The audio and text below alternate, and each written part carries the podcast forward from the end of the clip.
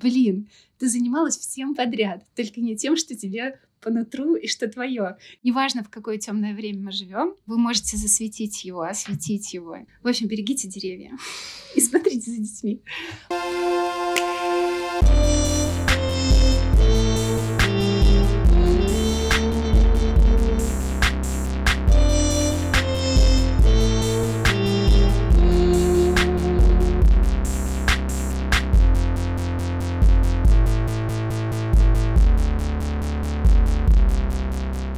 Всем приветики! И в ваших наушниках снова подкаст «Плана больше нет». Я очень стараюсь выпускать эпизоды раз в две недели, но пока с маленькими задержками в пару дней. Поэтому прошу не сильно обижаться, а значит, э, с удовольствием послушать этот долгожданный выпуск. Весь третий сезон я общаюсь с людьми с необычными профессиями. И, возможно, вы ждете выпуск с космонавтом, у меня есть один на примете. Но сегодняшний выпуск будет с представителем, я считаю, такой же необычной профессии. Прежде чем вы услышите весь наш увлекательный разговор, я хотела бы сделать пару дисклеймеров. Номер один. Разговор записывался в ноябре, а это значит, магнолия, про которую мы будем говорить, уже тогда сформировала свои почки. Я на самом деле считаю, что это очередное удивительное чудо природы, потому как цветы, которые она закладывает уже в ноябре, могут пережить все зимние морозы, холода, ветра и в итоге весной снять свою шубку и распуститься. Дисклеймер номер два. Скорее, это относится не к этому выпуску, а к тому, что я, похоже, стала настоящей подкастеркой. Какой вы меня и считаете, надеюсь. На просторах интернета я нашла платформу, при помощи которой вы можете поддержать мой маленький подкастик. Для того, чтобы план все-таки был продолжать и искать новых невероятных героев, которые вряд ли расскажут нам, как жить, но смогут поделиться своим опытом. Кроме этого, я придумала забавные штуки, благодаря которым у вас также получится меня поддержать и в обмен получить забавную штуку. Что именно, я в скором времени расскажу в своем телеграм-канале Радио Лёшка. Все ссылки, как обычно, в описании. И на своей инстаграм-страничке. Сердечно благодарю вас за то, что вы, мои пирожки, слушаете меня и поддерживаете. А теперь приготовьтесь. Нас ждет увлекательное путешествие в зеленый мир. Привет, привет. Привет, привет. Э, ты дошла ко мне в гости с третьего раза. Я очень рада, что случился наш сегодняшний с тобой, не знаю, как назвать, романтическое свидание. Это можно назвать. У нас есть еда, чай, солнце. Солнце и, за, да, за занавеской. солнце за занавеской. Вот. И ты ко мне пришла еще в гости, и я записываю с тобой не онлайн, так что это точно свидание. Однозначно. И я сразу, и я сразу затащила тебя к себе домой. Но давайте так, зима — это, по-моему, вот тот самый тип свиданий, когда Тот кто-то кого-то да. затащит. Ну Да. вот. Итак, сегодня у меня в гостях человек, который отвечает за самое теплое, самое искреннее, самое прекрасное в нашем прекрасном городе. Просто потому что нет у меня, наверное, человечка теплее, который ассоциировался с городом Брестом. Этому есть доказательства в моей квартире. Не, не одна минутка, а несколько часов или несколько десятков часов были проведены по твоим э, чудесным маршрутам. И я каждый раз думала, вот вот спасибо, вот как же хорошо. И сколько раз я вспоминаю какие-то с тобой походы и думаю, как, как так случилось вообще. Поэтому если сейчас для кого-то будет новостью, этот человечек, поверьте, эта новость для вас откроет. Если вы никогда не были в Бресте, зеленый Брест. Если вы были в Бресте, для вас это просто откроется, и вы подумаете, как я такого не знал. А для кого-то это будет просто приятная встреча снова с тобой, потому что меня слушают мои знакомые, которые тоже тебя знают и любят. Мяу. Итак, привет, Лена. Привет. Привет, Настя. Я не буду долго-долго тебя готовить и мариновать. Я тебя спрошу первое, что мне интересно у всех людей. У тебя, вот я когда думала, буду я тебя спрашивать это или нет, я все равно спрошу. Давай. Кем ты мечтала стать, когда вырастешь? Ну, я скажу так. Когда я недавно нашла листик бумажки, на котором было написано, наверное, в, каком в какой-то школе, в каком-то классе о том, кем ты хочешь стать, ну, там три вопроса. Первый там один, второй, потом третий, кем ты хочешь стать. У меня было три варианта. Учительницей начальных классов. Что-то там еще незначительное. Мне понравился больше третий вариант волшебником. Ну, короче, это прикольно. А вообще, если взять в целом, да, я очень долгое время думала стать учителем. Это очень странно. Хотя, на самом деле, отчасти я педагог тоже. Просто не в совсем обычных э, вещах преподавания. Там теневой театр, например, какой-нибудь, или, ну, завязка, опять же, либо на театре, либо на какой-то зелени. То есть там какие-нибудь МК. Mm-hmm. Ну, и я проработала какое-то время в Зефире же, это тоже...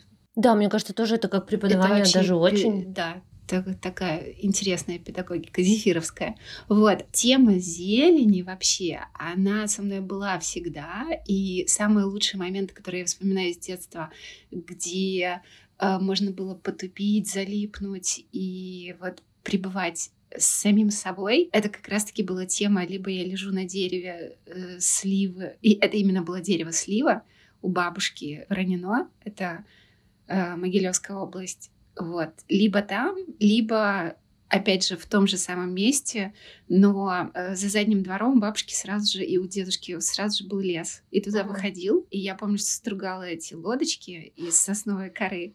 И вот точно так же блаженно залипала потому что это был прям такой густой лес, никем не высаженный, то есть такой дикий густой лес, где цвела сон трава, и это прям было что-то вообще магическое. Короче, все места, которые я вспоминаю, где мне было офигенно хорошо, это как раз-таки были места лесные, либо завязанные на деревьях. И интересно, когда мы предложили стать городским лесничим, Игорь Корзун, городской лесничий Минска, и я помню вот этот момент, когда в голове проносится, что типа, блин, ты занималась всем подряд, только не тем, что тебе по нутру и что твое. И только сейчас, ну, как бы тебе предложили, и ты осознаешь, насколько это твое. Ну, это прикольно было очень. Офигеть, во-первых, что, получается, твои такие мечты с детства, ну, даже не мечты с детства, а вот этих, знаешь, как такие флешбеки, как раз ты этим и хотела как бы как будто заниматься, оно осуществилось, потому что ты не слушала мой подкаст, но я хотела стать дворником.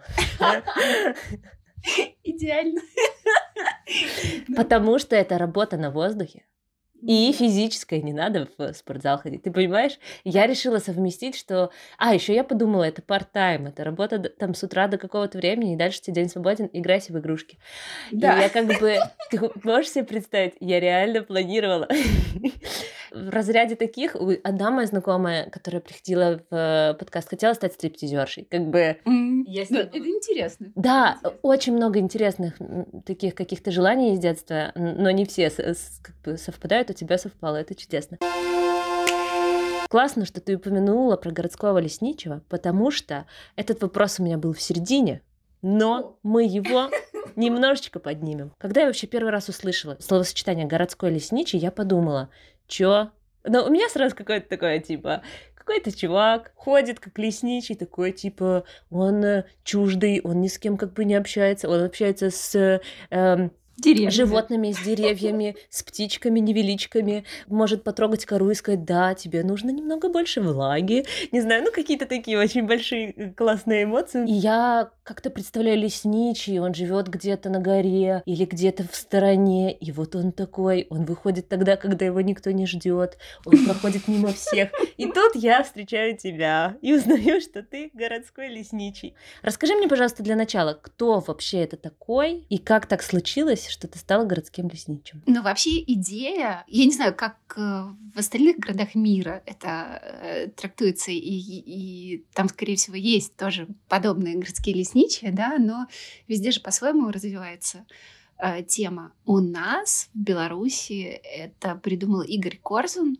и он, получается, городской лесничий Минска, и долгое время был им, и до сих пор есть, и Получается, что в какой-то момент, где-то через 4 года, наверное, его пребывания в этой должности, но это инициатива, это чистая вода инициатива, то есть это никакое не общественное объединение, ни чего такого, это просто вот инициативная какая-то штука. Вот ты чувствуешь, что это твое, и ты это как-то развиваешь. Игорь Корзун а, создавал всякие пешие марафоны, э, добивался статуса деревьям, древним деревьям города, статуса памятника природы, обхаживал э, всякие зеленстрои и общался с ними на предмет, насколько правильно и неправильно происходит обрезка деревьев, как бы, а это самая болезненная тема вообще, mm-hmm. и не нужно быть э, супер продвинутым чуваком э, в теме зелени, чтобы просто окинув взглядом столбы, которые остаются после обрезки нашими ЖКХ и зеленстроями деревьев, ну, как бы понять, что да, что-то здесь не то. Если ну, бы был бы... звук слезы, я бы сейчас обязательно да, вот его это сделала. Явно, это... это явно Проблемы есть, да. И как бы вот этими всеми вопросами он занимался. Ну как, всеми. Вообще вопросов, э, которыми можно и которыми занимаются городские лесничие, их очень много. Все, что касается зеленой темы города, mm-hmm. неважно какого города, как бы этими всеми вопросами могут заниматься городские лесничие. Здесь просто э, тема, насколько есть возможность, да, потому что э, в каждом городе свои ландшафтные архитекторы, свои архитекторы, да, как бы и тут человеческий фактор э, играет очень большую роль, ну, с кем мы можем говорить и на каком уровне, да, и на каком уровне мы можем договориться с тем же ЖКХ, зеленстроями, потому что, ну, как бы есть э, схема вот этого остаточного совка, да, когда ты понимаешь, э, что, наверное, было бы круто, если бы вообще весь, не знаю, состав зеленстроя взял бы и поменялся. Но как бы, да, на молодых специалистов, которые, во-первых, любят деревья, и ключевое любят деревья, и понимают, что, что они для нас всех значат, да. Когда ты видишь отношения, что люди даже не осознают, что есть дерево, но как бы для них это просто, не знаю... Объект. Ну да, типа объект. Ну вот есть дом, есть труба. Есть труба. Но это как, не знаю, как, как доска купленная, не знаю, в миле, да, которая уже бездушная, и то люди, которые работают с деревом, они понимают, что там заложена целая куча историй вообще, да, и если это там какой-то старый дуб, и ему пришлось умереть, да, там, не знаю, ввиду там старости его, не знаю, каких-то там э, природных условий и всего остального, не знаю, там взбила молния и бла-бла-бла, как бы вот и люди, которые работают с деревом вот этим, обрабатывают его для того, чтобы сделать какой-нибудь пуф, там, зверя, да все что угодно, да, даже они к этому вроде бы умерщ... умерщвленному стволу относятся с большей любовью и пиететом, чем зеленстрой. Потому что, конечно же, вот я вожу, например, экскурсии по вековым деревьям, и я понимаю, что каждое дерево несет в себе такую мощь, такую историю города, как, наверное, ни одно здание может не нести да, в городе Бресте, потому что там некоторые деревья, они пережили какую-то часть э, зданий, да, пережили столько поколений людей, то есть они помнят намного больше, чем помнят видели. люди, которые здесь сейчас живут. И это как бы интересная такая штука. Если вернуться, чё, что это, кто такой городской лесничий, здесь тоже как бы э, тема человеческого фактора, да. Например, Игорь Корзин проводил очень крутые пешие марафоны и проводит. Мы создали тоже, тоже в Бресте пеший марафон, и он с 9 утра Угу. Начинается в 9 утра от э, сосны, э, древней сосны, о которой мы написали такой миф и рассказываем всем, что эта сосна могла видеть Берести. И это тоже очень прикольный факт. Есть те, которые полностью его опровергают, но это не просто с головы взят какой-то факт. Мы общались с фортификаторами, которые нам рассказывали принципы постройки как бы любой крепости, mm любого фортификационного сооружения, то есть когда сносится все подчастую и оставляет деревья только на окраинах для обозначения дорог, например, mm еще чего-то, каких-то подъездных путей. И вот эта сосна как раз-таки, она не относится к Брестской крепости, она стоит как раз-таки у начала ее. И к нему идет, к ней идет дорога, которая это, ну, как бы старая-старая дорога, э, которая московская, Машерова. Угу. Вот, а нет, подожди. Да, это Гоголя. Наверное. Но неважно. Но все равно из-за того, что там есть этот мост в никуда, угу. да, как бы около этой сосны, как бы вот это получается Зубачева. Да, да, наверное, да. Это получается Гоголя, и по прямой э, там есть такой да, тупик, и, ты, и да, дальше да, как будто и мост выходишь, никуда. Да, и получается, что эта сосна вполне себе могла быть в те времена, потому что проверить ее и прокрутить очень сложно. То есть как определяется возраст растения, берется специальное такое специальное приспособление, его вкручивают в ствол, угу. высовывают, и получается, как что ты можешь, да, ты можешь посчитать количество колец и узнать, сколько, mm-hmm. же, э, сколько же этому дереву лет. Для дерева это не сильно напряжно, то есть это маленькое отверстие, оно mm-hmm. очень быстро заживает и как бы никакого вреда дереву не приносит, но люди могут узнать реальное количество лет, сколько же ему. Ну, так как это сосна, целая куча смолы, там тяжеловесный огромный ствол, как бы прокрутить и вытащить этот инструмент — но здесь даже не 50 на 50, что этот инструмент не останется внутри, не поломается. Вот. Именно из-за того, что это сосна, и она и она просто она очень заберет. тяжелая. Угу. Да, она просто может оставить в себе эту железку. Вот. Никто не возьмется за такую потерю инструмента, потому что он там по стоимости прилично стоит угу. очень. Поэтому, как бы, знаете, проверить сей факт невозможно в реальности, но сосна громадная. И предположить, что эта сосна могла видеть Бересте, ну, это очень крутой миф. Но как бы мы во всех этих маршрутах очень много мифов придумываем, не то чтобы придумываем, то есть это вполне возможно, да, как бы вот этот вот момент вполне возможен. То есть там деревья, например, дубы, которые высажены вдоль площади Свободы, да, есть фотографии царское время, mm-hmm. где они есть маленькими саженцами. Э, как бы поменялись ли они, не поменялись, тут никто не может конкретно предположить. Но как бы любой дендролог, увидев деревья, которые находятся на площади Свободы, они дубы, большие, да. Они огромные. И предположить, что они могут быть с царских времен, здесь как бы не составляет труда абсолютно. Mm-hmm. Ну, и поэтому Тут такие вот вещи, или там дуб около интуриста, через дорогу от интуриста. Его не все замечают, но это реально столетний огромный дуб. Ну, ему больше, чем сто уже. И как бы я просто нашла фотографии со времен, когда там были еще торговые ряды. Mm-hmm. И есть реально э, много фотографий, где фотографируются вроде бы, вроде бы по расположению как раз-таки около этого дуба. И да, и тут как бы интересно. И можно о каждом дереве насобирать какие-то истории, предположить, что могло видеть это дерево, чего не видел никто из нас, да, и только там архивы э, поднятые там всякими историками. Ну, это, это, это интересно очень. Когда ты смотришь на город не через архитектуру зданий, а через именно через зеленый Брест, через деревья, через mm-hmm. вот это вот все. Я все ухожу от темы. Корзун, когда ведет свои истории, пешие марафоны с 9 утра до 10 вечера, представляете? Это просто Целый это, день. это, ну, для меня вообще эти все марафоны это реальная медитация, потому что ты идешь по водно-зеленому городу Бресту, и у нас на экскурсиях было много брещан, которые коренные брещане, которые родились в Бресте, и они говорят, боже, я ни разу здесь не был. И это прикольно.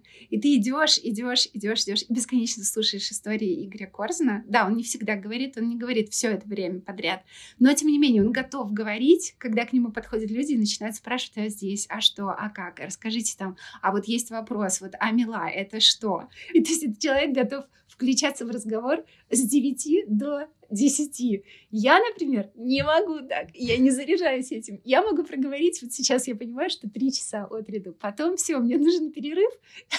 перерыв пару дней. А Игорь, например, может, и это прям его, это офигенно. Ну, как бы он заряжается этим, ну, выдает из себя уйму невероятно интересной информации. Ну, и в каждом есть свое. Почему я говорю, что человеческий фактор, кого на что несет. И здесь же просто, насколько у тебя хватает фантазии, как ты mm-hmm. себя можешь проявить э, в этом всем. Про Игоря Корзуна мы уже немножечко поняли. А как так случилось?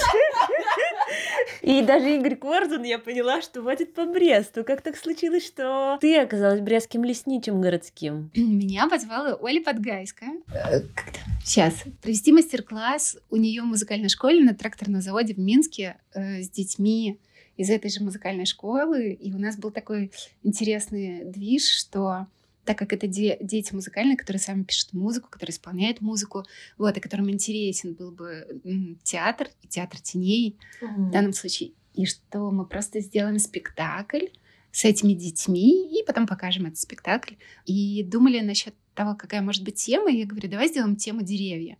И я тогда еще не была городским лесничим.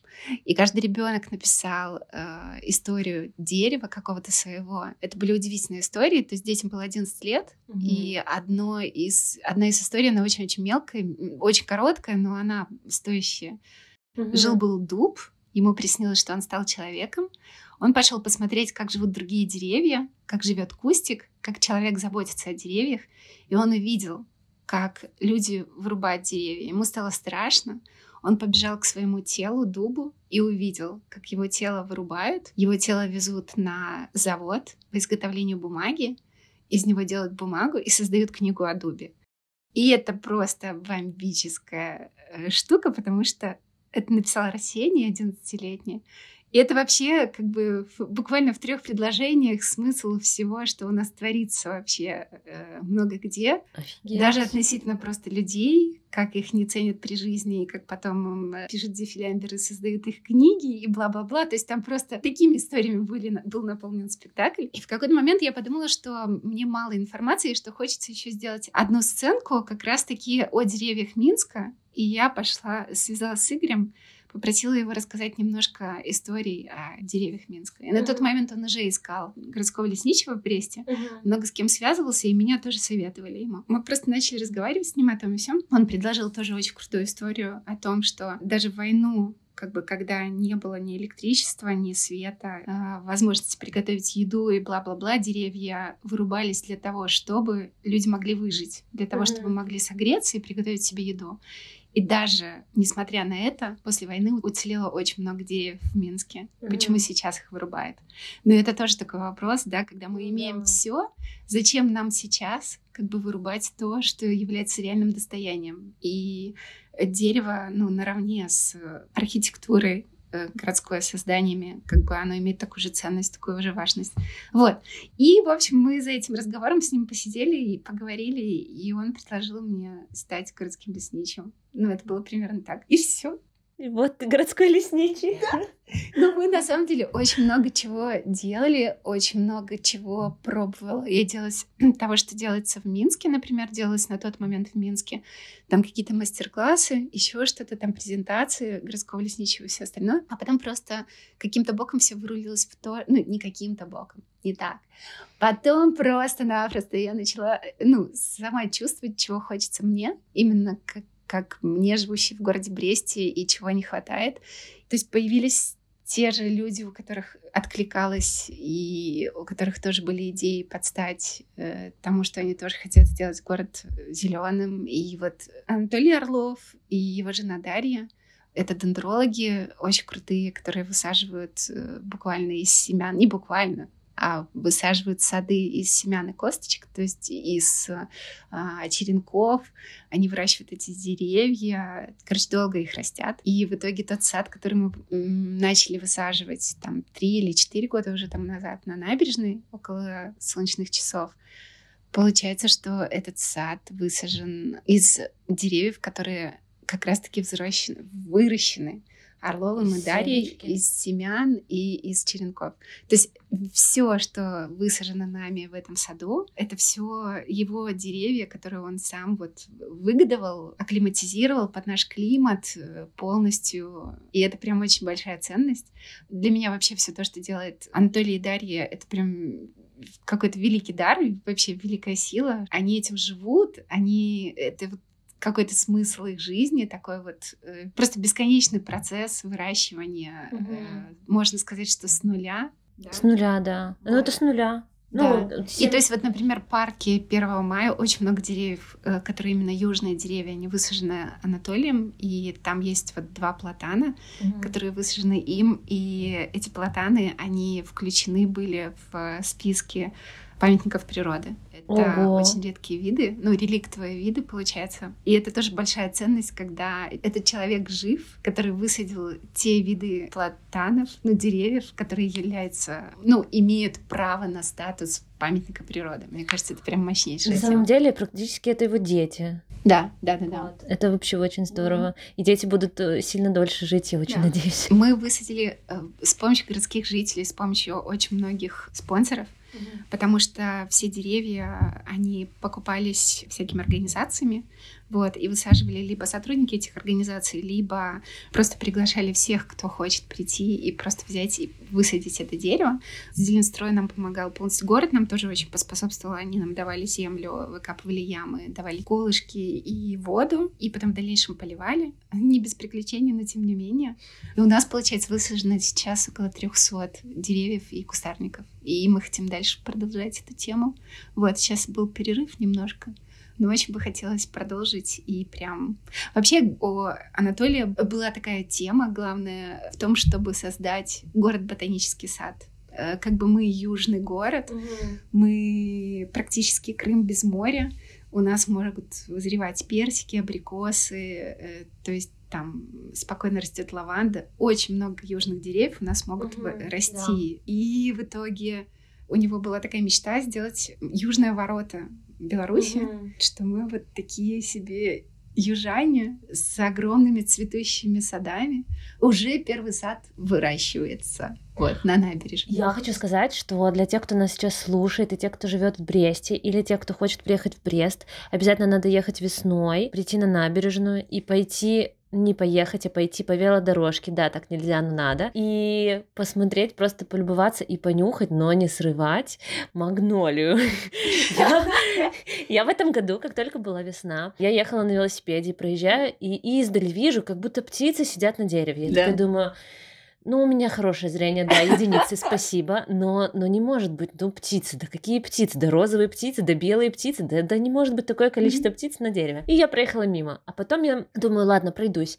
И я что-то прохожусь и вижу там эту магнолию, ее издали видно из-за того, mm-hmm. что она первая распускается, все еще вокруг даже не зеленая, а вот она yeah, уже распустилась. Yeah, yeah. И я подхожу, я аккуратненько нюхаю, и тем, что я подошла и начала внюхиваться в дерево и в эту магнолию, я призвала еще yeah, своим видом большое количество количество людей, которые подходили и так, типа, а что это? Я такая, это магнолия. И мы все по очереди вот так вот занюхивались. Да. Но после этого я на набережной, в частном секторе, тоже ехала и вижу, уже я теперь могу определить это дерево, и я тоже увидела еще одну магнолию, но она как будто бы сильно старше, потому что если здесь а, с такой женский кулак была, был цветок, то там действительно с птицу с большую, либо с манго с такое большое по размеру вот такого огромный-огромный цветок был. Это просто разные виды. Вот то, про что ты говоришь, я знаю, про какую магнолию, это звезд читает. Mm-hmm. То есть у нас, получается, высажено... В общей сложности было высажено вообще 99 магнолий, но часть из них, понятное дело, что немножко пришлось им пострадать из-за детей. В общем, берегите деревья и смотрите за детьми. Потому что реально каждый год наблюдаешь, что какое-нибудь дерево до переломано. Ну, к сожалению, но как есть. Вот, и получается, что там высажено прям несколько видов магнолий. Угу. Та, которая на набережной ты видела, это магнолия звездчатая, и она как раз-таки предполагает, что у нее цветки такие нежнее, похожи на звездочки, э, чаще белого цвета, они розовые тоже есть, но это белая. Вот, а есть магнолия, зависла какая, вот именно, э, так, сейчас, подожди, Боже, вылетело из головы. Но неважно. В общем, то, о которой ты говоришь, это просто другой вид магнолии. Угу. Да, и они тоже есть. Получается, что магнолии цветут уже каждый год, но не все. Звездчатая эта магнолия, она цветет каждый год. Э, где-то больше цветения, где-то меньше. То есть есть желтое, есть розовое, есть белое, вот всякие разные вот эти вот виды. Они цветут уже по два, по одному цветку, вот так вот примерно. Это происходит обычно э, конец марта, где-то так. Все зависит от зимы, mm-hmm. но, например, уже сейчас можно посмотреть по магнолиям, какие будут цвести в следующем году, потому что закладка бутона происходит, произошла уже. И если вы подойдете к магнолии и посмотрите на такие бархатные шишечки, вот эти бархатные шишечки, ну как, не шишечки, это не шишечки, а такие бутончики бархатные, вот они как раз-таки говорят о том, что вот я буду цветком весной, вот. В тот момент, можно, когда я буду выпускать этот выпуск, я пойду обязательно сфотографирую. Можно уже сейчас увидеть, какие будут цвести магнолии, какие нет, да. Говоря о том, что эти деревья там переживут нас, да, и что вот они вырастут огромными большими, да, это правда, там вот Например, у нас высажены тюльпановые деревья, и эти тюльпановые деревья, они очень высоченные, они офигенные долгожители, они могут э, жить около 500-700 лет. Ого. Ну, типа, круто осознавать, что... типа, круто осознавать, когда высаживается дерево, которые могут видеть там праправнуки. Там. Ну, это интересно. Офигеть! Серьезно, это очень здорово. Это реально очень здорово. В общем, так, всех все еще приглашаю, потому что у нас, оказывается, звездчатая магнолия, она цветет каждый год. Так что я, я пока ты говорила, я думаю, блин, а вдруг я кого-то пригласила, и она в этом году не будет цвести. все нормально, все будет цвести. точно будет цвести, а все остальные, как бы, а, они же развиваются постепенно. И нужно поймать просто такой задор. Некоторые деревья быстро развиваются, как павловни. Там есть деревья павловни, вот они как раз-таки растут вдоль дорожки вело. Они цветут фиолетовым, и у нас есть часть, которые цветут розовым цветом. Нам их подарил питомник Кобринский. И вот эти деревья просто офигенные в смысле а, своего роста стремительного, как бы да, они недолгожители, как и все деревья, которые быстро растут. Обычно по быстроте развития дерева можно определить, э, насколько долго будет жить это дерево. То есть, например, там тополя мега быстрые в плане роста, они офигенно чистят воздух, прям самый вышечный из всех, что у нас произрастает деревьев. Э, то есть если елку взять за 100%, то тополь чистит воздух на 700%.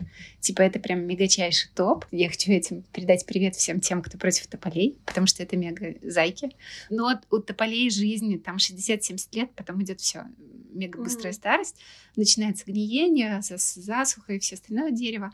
Вот, вот павловни — это прям мега топчик, потому что мы их высаживали. Есть фотография, где мы стоим с Петей, и эта павловня, она по колено. Прошло 4 mm-hmm. года, и эти деревья сейчас по 3-4 метра высотой. Это просто мега громадины, но они не долгожители, то есть 40 50 лет mm-hmm. максимум, и потом все, они дальше не живут. Но они очень красиво цветут. То есть э, в парке 1 мая есть уже цветение павловней.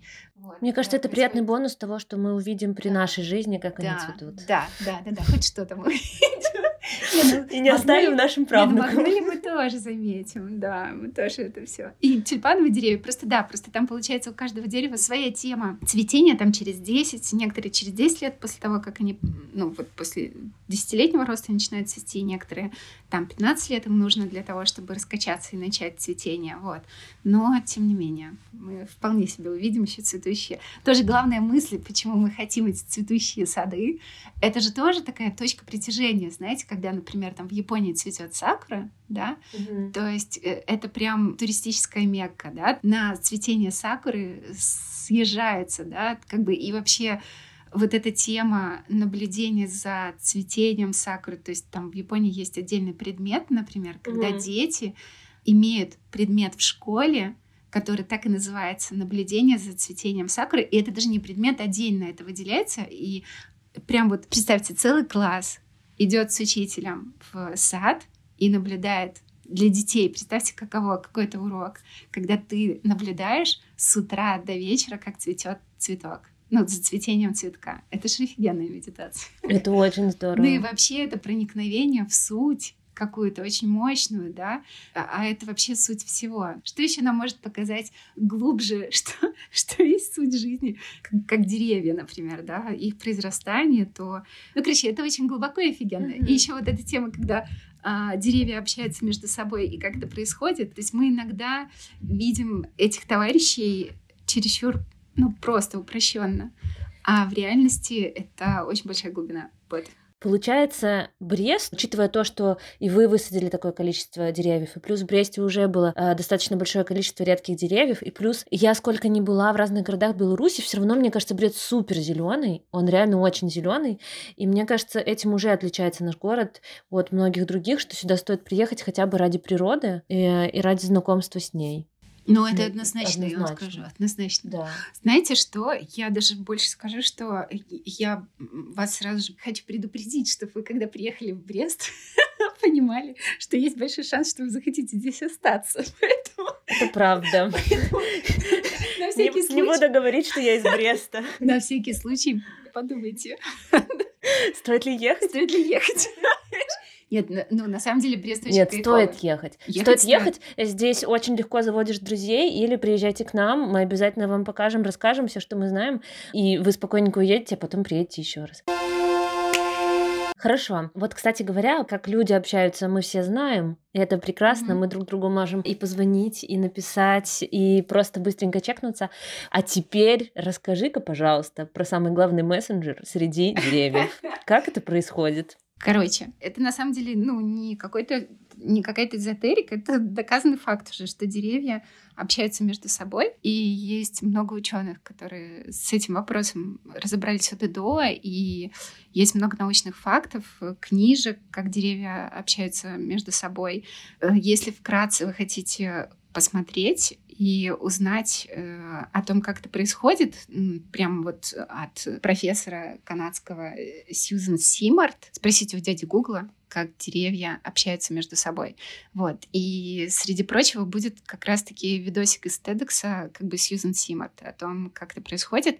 Вот вообще э, все знают грибы, грибы — это то, что мы видим на поверхности, эти маленькие существа вкусные, это лишь малая часть вообще грибного тела. Большая часть его тела э, скрывается под землей, и это микориза. Такая сеть корней, которые находятся под землей и которые э, передают как раз-таки информацию от дерева к дереву. То есть у деревьев есть очень-очень крутая договоренность с грибами о том, что деревья дают там питательные вещества всякие грибам, а в свою очередь грибницы передают инфу от дерева к дереву. Вот, в общем, микориза — это то же самое, что наша Wi-Fi сеть. Ну, чтобы было понятнее. Там тоже есть свои хакеры, например, там какие-нибудь орхидеи. Орхидеи вообще еще те челы. Мне никогда не нравились с детства. Я на них смотрела и не понимала все прелести, о которых говорят люди о них. И вот когда я нашла инфу вообще, что же такое орхидея. Это прям супер лживые существа, которые еще и хакеры. Это дурдом. Ну, прикольно. Тоже очень советую вам почитать про орхидей, как они обманывают э, жучков, как они делают вид, что они самки, как жучки из-за этого не совокупляются с самками. Это просто какой-то другой мир, ребята. Но, тем не менее, ну, как бы да, каждый выживает по-своему. Деревья общаются между друг дружкой с помощью микоризы, с помощью грибов, и они передают очень-очень много всякой разной информации, а, вплоть до того, что СОС мне очень плохо, там со мной еще что-то случится, помогите мне, там углекислым газом, и в свою очередь э, другие виды деревьев отвечают э, этому дереву, что да, конечно же, держи углекислого газа тебе сколько хочешь, но у каждого дерева свой характер, кто-то очень отзывчивый, кто-то э, мега закрытый и вообще сидит в своем дупле, и он не попросит, ну, например, там, это Туя, по-моему, э, Туя не попросит никогда помощи, и помощь никому не... Не окажет. Не окажет. В общем, и это такая очень интересная и занимательная история. И там прям э, целая куча доказательств о том, как же это все происходит, почему же это. Простой очень факт, да, все мы ходя по лесу, как бы понимаем, что вот эти маленькие деревца, которые выросли, они точно умрут, потому что им не хватает света. Понятное дело, что большие деревья забирают все питательные вещества, и, скорее всего, это не жильцы, да, и это мы делаем такие выводы, скорее всего, исходя из нашего мира, да. Из, ну, из какой-то логики такой. Из какой-то нашей логики, да, потому что мы, человеки, оцениваем, понятное дело, мир через призму своего видения, как бы через призму наших отношений и бла-бла-бла, но в реалии в мире зеленом происходит все совершенно по-другому. Во-первых, не все плоды прорастают, и если уже они прорастают, то это зачем-то природе нужно. И маточное дерево, оно безошибочно определяет, где ее дети, эти маленькие деревца, которые выросли, и это большое дерево, оно полностью дает питательные вещества и подкармливает своих чад. Но есть доказательства того, что если, например, вдруг какой-то другой вид дерева маленького требует помощь, и это маточное дерево имеет ресурс для того, чтобы помочь еще кому-то, кроме как своим детям, оно точно так же дает энергию, там, углекислый газ, там, питательные вещества для не своего ребенка. То есть и вот по такому принципу как бы живет весь лес, и это нормально. И поэтому любое дерево, которое будет сигнализировать о помощи, любое дерево будет спасено в этой экосистеме, и опять же повторю, что не каждый год плоды дает поросль. Ну, лесу не нужно зарастать каждый год. Да? И вы, наверное, тоже замечали, что вот стоит-стоит поле. Долгое время это поле, и всего пару деревьев на нем. Это может тянуться там 20 лет, 30 лет. И потом как-то все так происходит, да, то есть нарост идет определенных трав, которые перегнивают, почва становится более плодородной, да, как бы, то есть этот процесс идет, идет, идет, травы становятся все круче, растения растения все лучше, потому что вот, например, ослинник или коровяк, такие растения желтенькими цветочками цветут, как бы они всегда произрастают на почвах, которые э, очень скудные. И вот сперва идет заселение этими растениями, и таким образом почва начинает плодородиться, да, а потом уже появляются новые растения, новые, новые, новые, и в итоге это все приводит к тому, что да, вот сейчас вот дерево может произрасти здесь, оно сможет дать плоды, как бы плодам будет где, где вырасти. И начинается заселение поля, скажем скажем так, лесом. Вот. И это такой вот непрерывный процесс, который везде и всюду совершенно э, органичный, вот. И человеку не надо в это вмешиваться. Если вы замечали, что никогда нету монопосадок в живых лесах, которые сами по себе выросли, да, это всегда смешанные леса, потому что,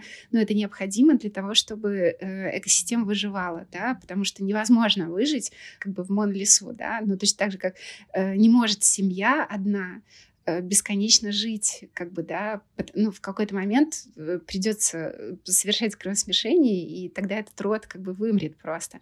Но я не к тому, что деревья должны совокупляться друг с дружкой, как бы, да, ну, типа, но все равно это такой очень простейший пример, да, что в обычной природе все очень-очень многоразно, да, и никогда не бывает моно.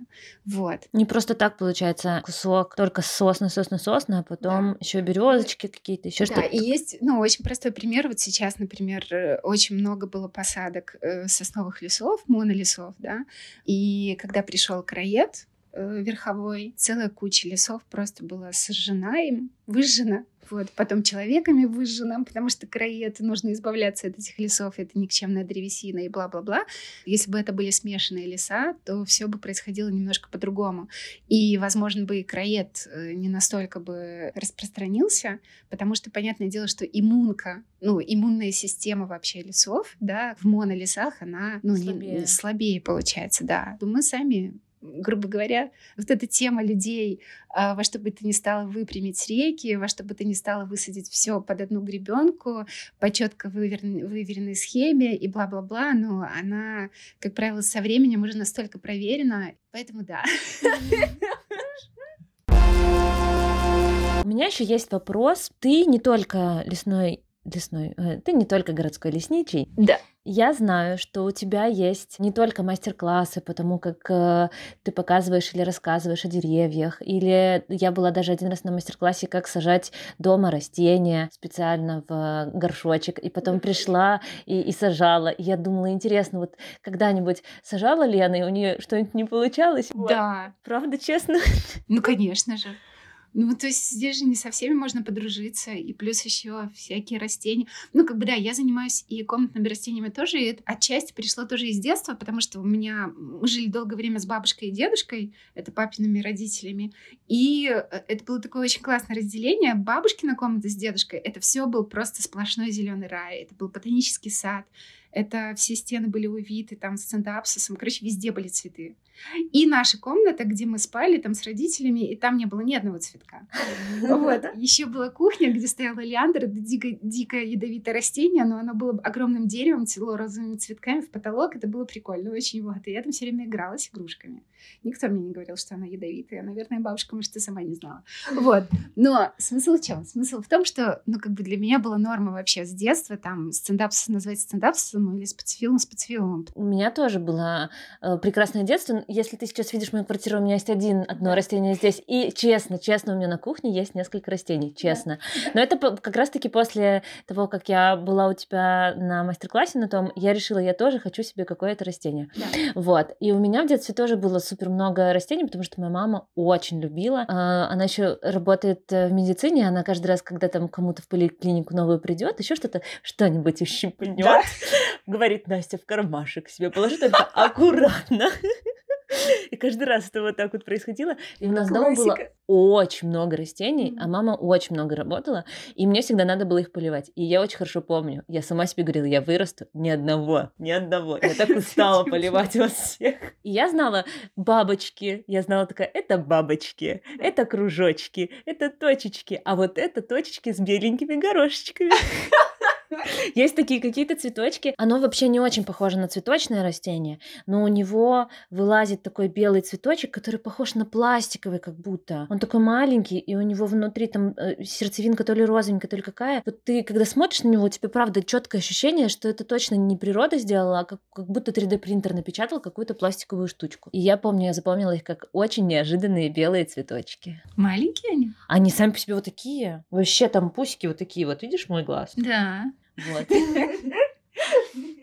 Вот такие они. И поэтому у меня, конечно, совсем по-другому было, чем у тебя. Так вот мой вопрос. Мы сейчас очень сильно далеко уйдем, но ты сейчас занимаешься озеленением не только своего пространства. У тебя есть прекрасное зеленое. Расскажи мне, как так вышло, что ты решила пойти к людям в дом? Это знаешь, как типа вы все еще кипятите, тогда мы идем к вам.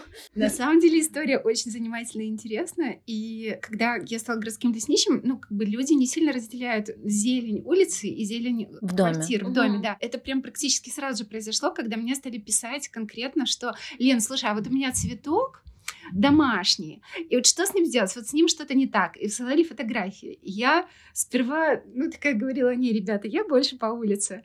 А потом подумала, ну, я же не только по улице, как бы, я же и по таким деревьям, ну, растениям всяким домашним тоже, я начала отвечать. И оно когда само с собой завязалось, mm-hmm когда э, ты уже понимаешь, что у тебя уже и дома там 150 растений, и как бы ты еще и кому-то помогаешь, рассказываешь, что к чему, почему, советуешь, какие деревья или какие растения могут дома быть ок, потому что там тоже есть свои нюансы ввиду какая страна света, там где батареи и все такое, и вообще это спальня или не спальня, потому что есть деревья, которые, есть растения, которые там 24 часа в сутки выделяют кислород, mm-hmm. а есть те, которые выделяют только во время светового дня, да. а потом начинает масштабно поглощать кислород. И такие цветы вообще нельзя ставить, например, в спальне. Вот я всегда слышала эту историю в школе да. про то, что днем они отдают, а ночью да. забирают. И я думала, ну я же днем в школе, вечером я прихожу, они вообще злодеи. Я реально думала, что все злодеи.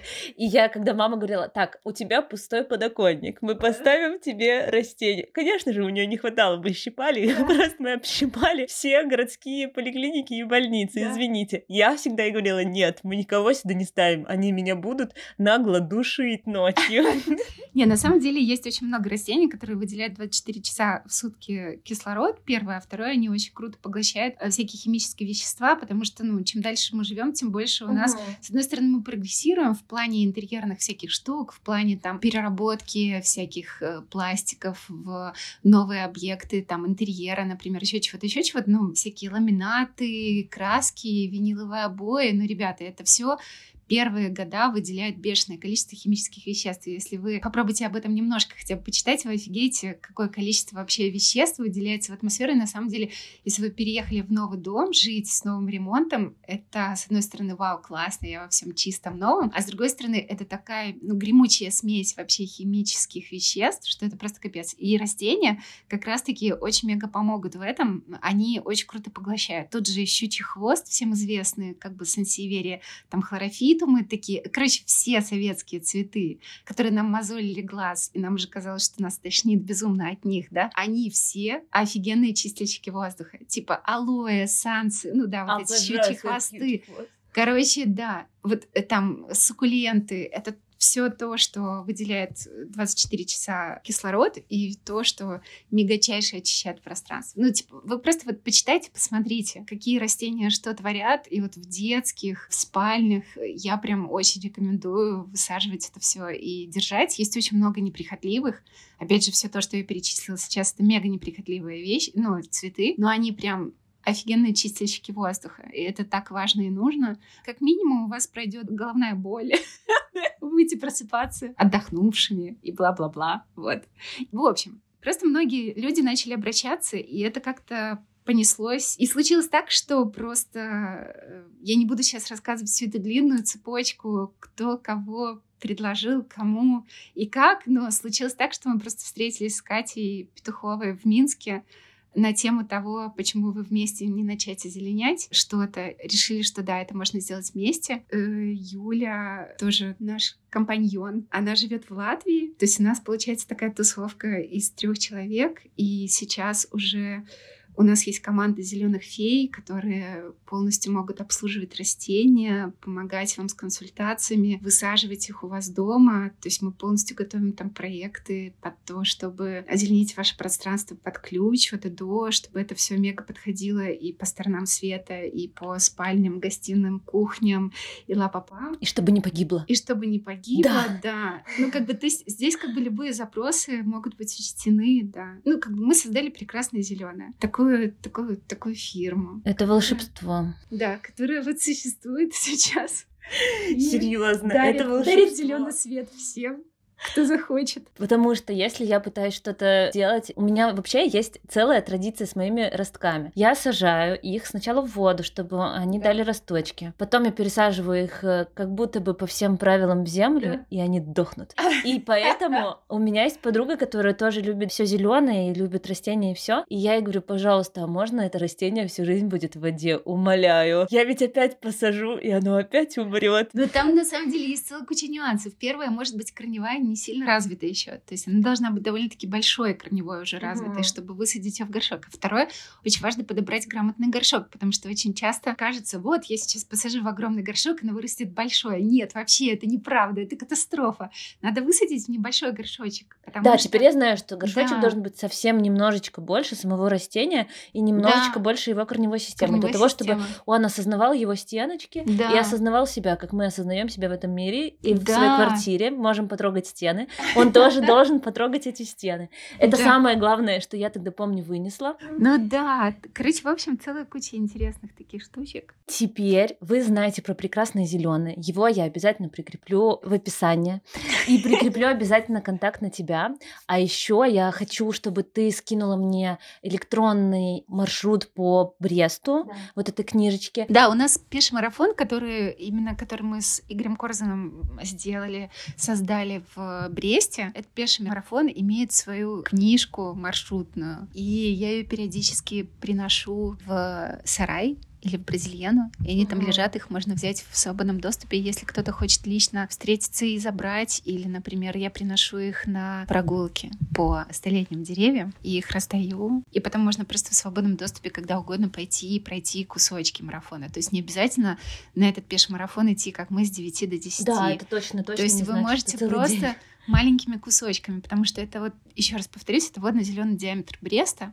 Он идет вначале по одной стороне реки Муховец, потом мы переходим мост и по другой стороне Муховца идем. В принципе, доступ к воде практически везде есть, только есть небольшой кусочек частного сектора недалеко от Ришинского кладбища. Вот там вот доступ к воде как бы... Ну, нету доступа к воде. А везде вы можете пройти прямо около самого Муховца, посмотреть, как что. Ну, там просто есть всякие домики на дереве, там есть прикольные сосны невероятные, ну, которых нету нигде больше в Бресте. Короче, есть целая куча таких прекрасных зеленых объектов, на которые стоит обратить внимание, и о которых мы пишем в этом маршруте, описываем в этом маршруте.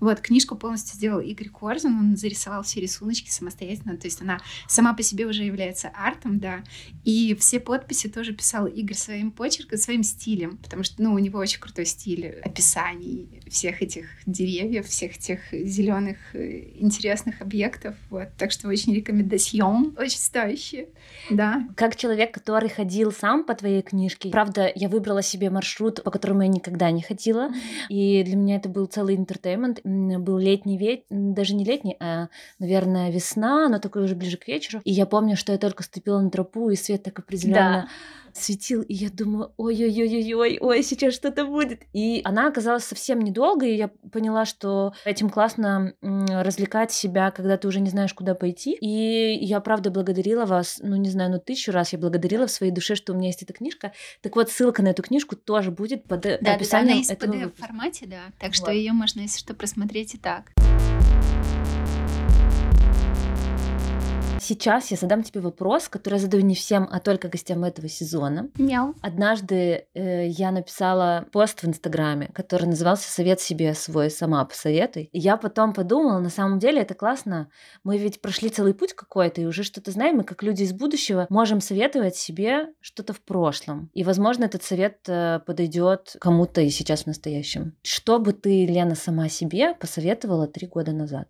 Я бы себе посоветовала не бояться масштабных идей, и в любом случае их реализация, она может быть, какой бы масштаб ни был, все реализуемо. Самое главное взять себе это обозначить. Ну, как бы и не бояться. Потому что все равно любая идея, она потом раскладывается на какие-то мини-задачи. И маленькими шажочками ты в любом случае придешь к чему, к какому угодно масштабу. Неважно, чего это касается. И неважно, где ты живешь, в каком бы маленьком городе ты ни был, можно достичь чего угодно. Есть очень много примеров того, как ты можешь не иметь денег, не иметь, не знаю, там каких-то супер знакомых. Для меня очень большой пример это вот Кирилл Кветка, например, да, который просто идет к своей цели. Я с ним познакомилась как раз-таки, наверное, года три тому назад, и я помню, что я зашла к нему в Инстаграм, и первое, что э, отметила для себя, это в шапке профиля было написано, что через два года у меня будут теплицы, свои теплицы. И я подумала, блин, какой грамотный чувак. Он просто берет и ставит целью э, какую-то такую задачу, которая вроде бы сейчас для него неразрешима, но он понимает, что это все возможно. И сейчас тот сад, который он высаживает э, около политеха, да, Кветка это прям парк. Кветка парк, да, это прям тоже очень мощно. Даже вот я была городским лесничим еще, э, как только-только начинала быть городским лесничим, и параллельно работала с детьми, для меня было очень важно тоже донести до детей, насколько они тоже могут что-то решить. Ну, как дети, пускай они очень маленькие, но они могут уже что-то двигать. Я э, нашла нашла книжку очень прикольную Питера Брауна «Удивительный сад». Питер Браун очень восхитился железной дорогой в Нью-Йорке.